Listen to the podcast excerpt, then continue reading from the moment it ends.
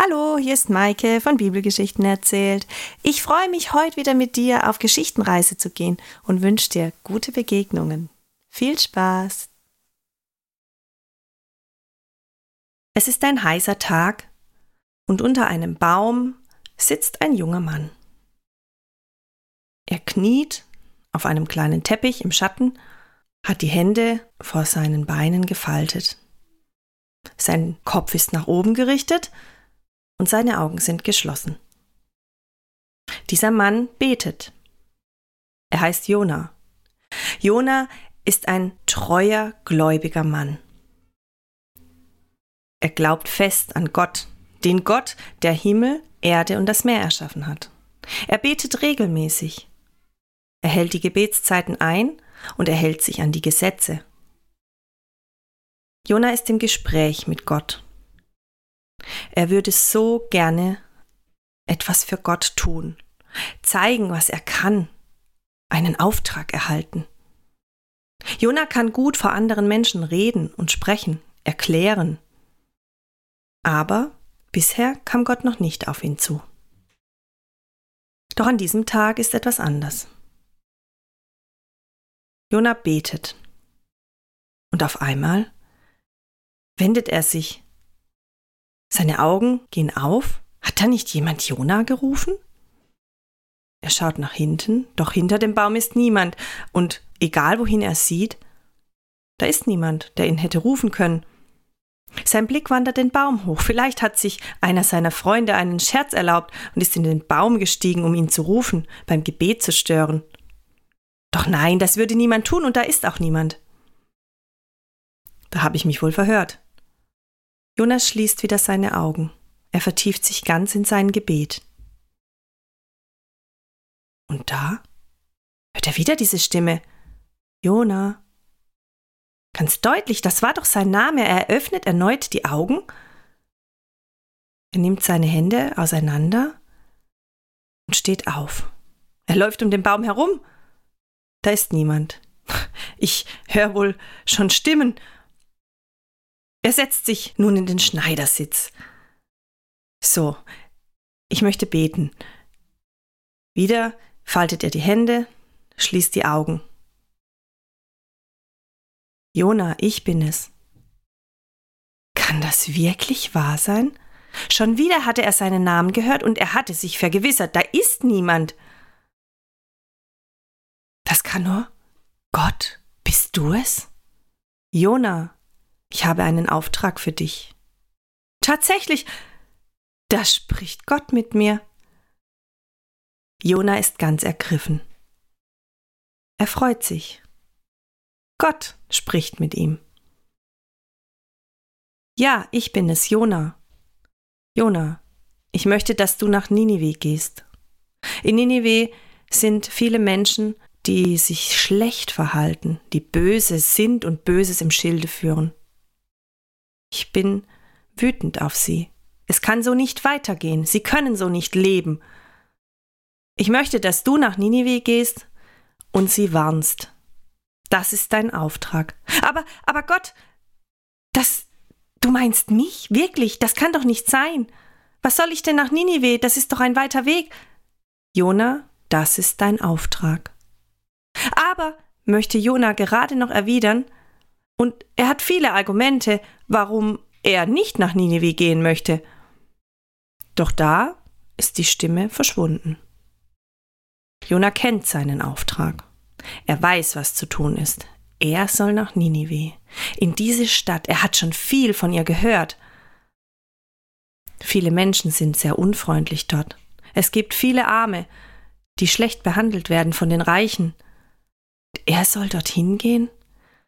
Und verkünden, von seinem Gott sprechen, was Gott ihm aufgetragen hat? Das ist eine zu große Aufgabe für mich. Was mache ich denn, wenn Sie mir nicht glauben, wenn Sie sagen, ich bin ein Spinner und Sie fangen an, mich zu steinigen oder Sie sperren mich ein? Jona geht ins Gebet. Gott, das ist eine Aufgabe, sie ist zu groß für mich. Ich habe Angst, das kann ich nicht machen. Such jemanden anderes. Es gibt so viele Menschen, die können das besser.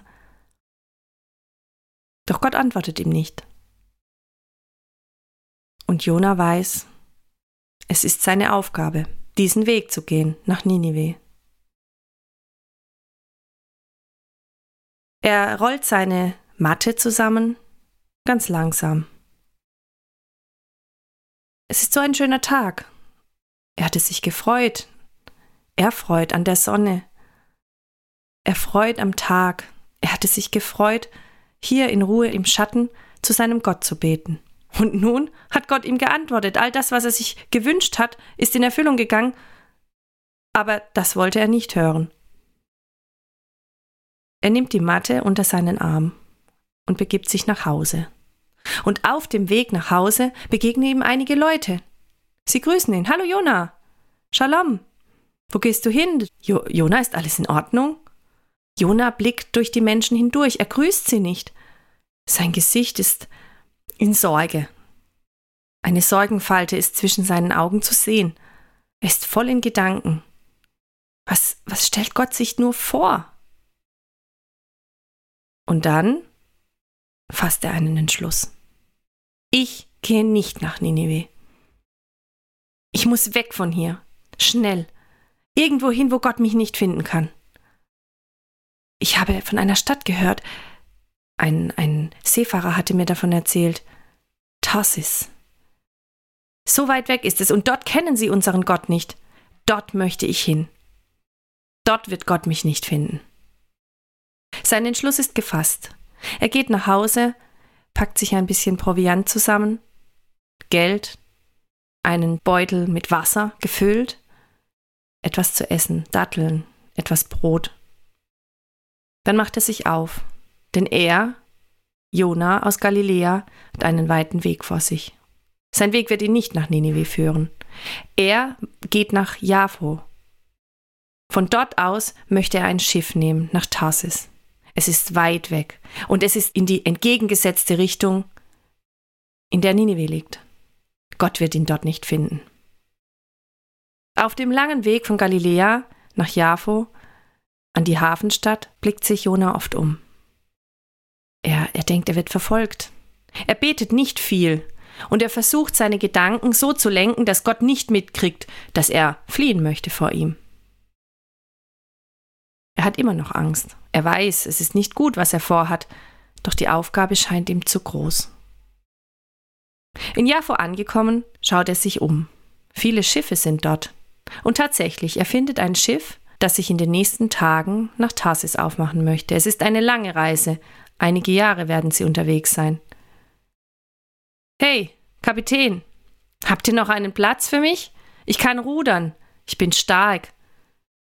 Und ich brauche nicht viel zu essen. Kannst du denn bezahlen? Einfach so kann ich dich nicht mitnehmen. Wo möchtest du denn hin? Ich habe gehört, ihr fahrt nach Tarsis. Dort möchte ich hin. Ja, da fahren wir hin. Zeig mal deine Muskeln. Jona zeigt seine Arme.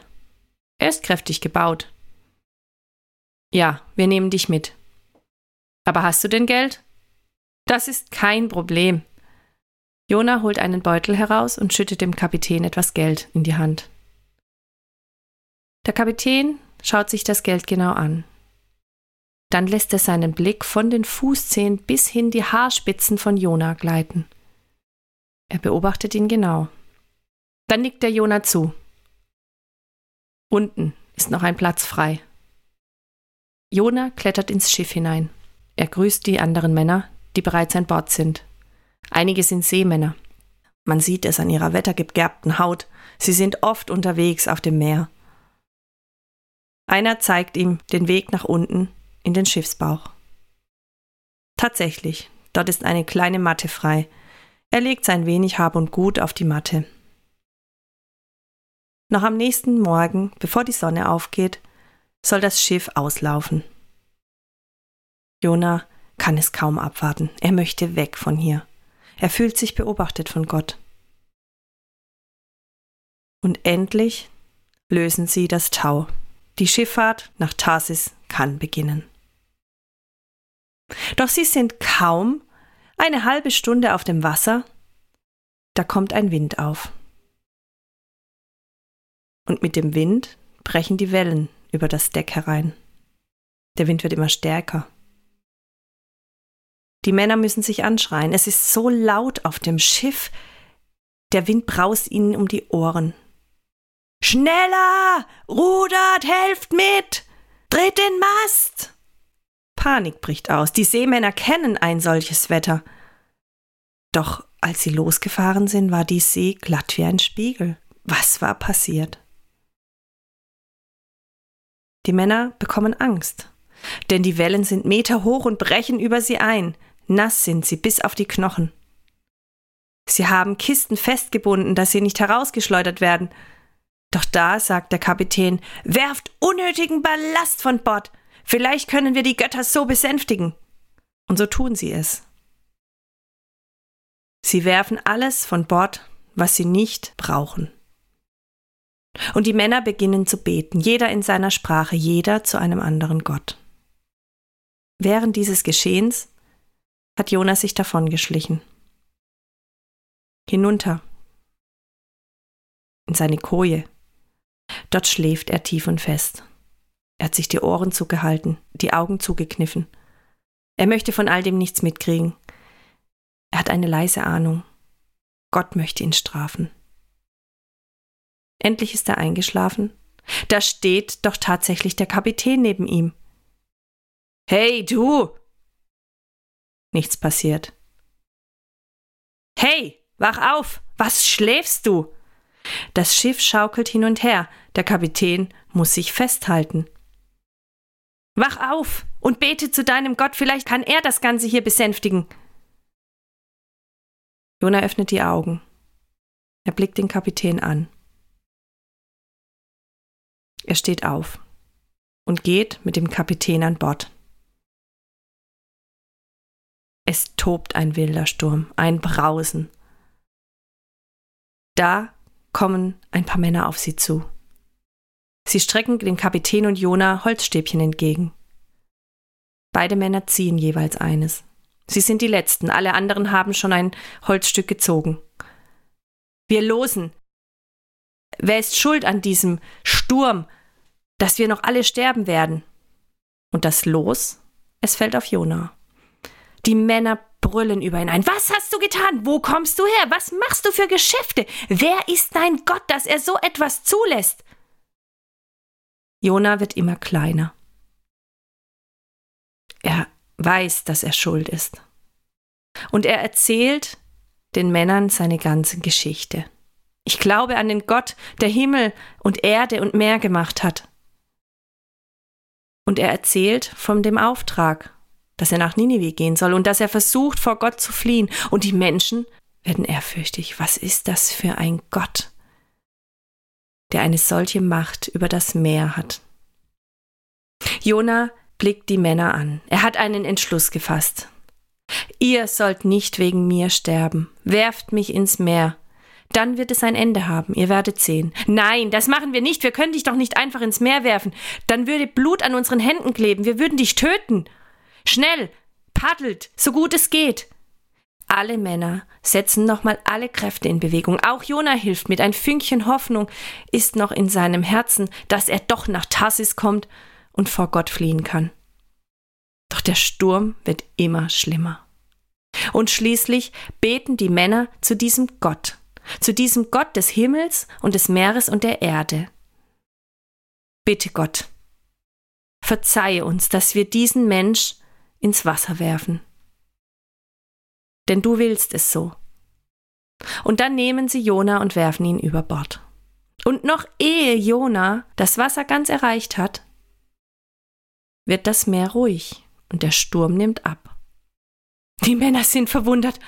Was ist das für ein Gott? Und sie holen ein Tier und sie opfern es und sie legen Gelübde ab. Sie wollen an diesen Gott glauben, der so Großes tun kann. Währenddessen ist Jona ganz im Wasser verschwunden, im Strudel des Meeres. Er kann nicht schwimmen. Seine Sinne schwinden ihm. Er kann nicht mehr sehen, die Ohren sind mit Wasser gefüllt. Und da, als er denkt, nun stirbt er gleich, geht sein letzter Gedanke an Gott. Und während er diesen Gedanken an Gott hat, seinen Retter, kommt ein großer Fisch und nimmt Jona in sein Maul auf. Jona wird verschluckt. Er sitzt im Bauch des Wales. Noch ganz benommen wacht er auf und merkt, er ist nicht im Meer, er ist nicht tot. Er ist im Bauch eines großen Fisches. Drei Tage und drei Nächte sitzt Jona dort in diesem Bauch. Er denkt über vieles nach, über all das, was er erlebt hat in den letzten Tagen, seinen Auftrag, seine Angst, sein Fluchtversuch, sein Sturz ins Meer, sein Tod. Doch er ist nicht tot. Und in dem Moment fängt er an zu beten. Er dankt Gott, er lobt Gott, er singt ihm ein Lied. Er gibt Gott Dank und Lob und Opfer. Es gibt nur dich, du einer Gott, und du hast mich vor dem Tod gerettet. Du hast mir diesen Fisch geschickt, in dessen Bauch ich nun leben darf. Gott, ich werde machen, was du von mir verlangst. Du hast mein Leben gerettet, du bist die wahre Rettung. Und als Gott merkt, dass Jona es wirklich ernst meint, spuckt der Fisch Jona aus. Nass strandet er nun auf einem Fleck Erde. Er weiß, wo er hingehen muss. Ninive, das ist sein Ziel. Kurz blickt er auf, schaut zurück aufs Meer, hebt seine Hand zum Gruß, und der Fisch, es scheint, als würde er mit der Flosse winken. Gute Reise, sagt Jona. Und er begibt sich auf den Weg nach Ninive.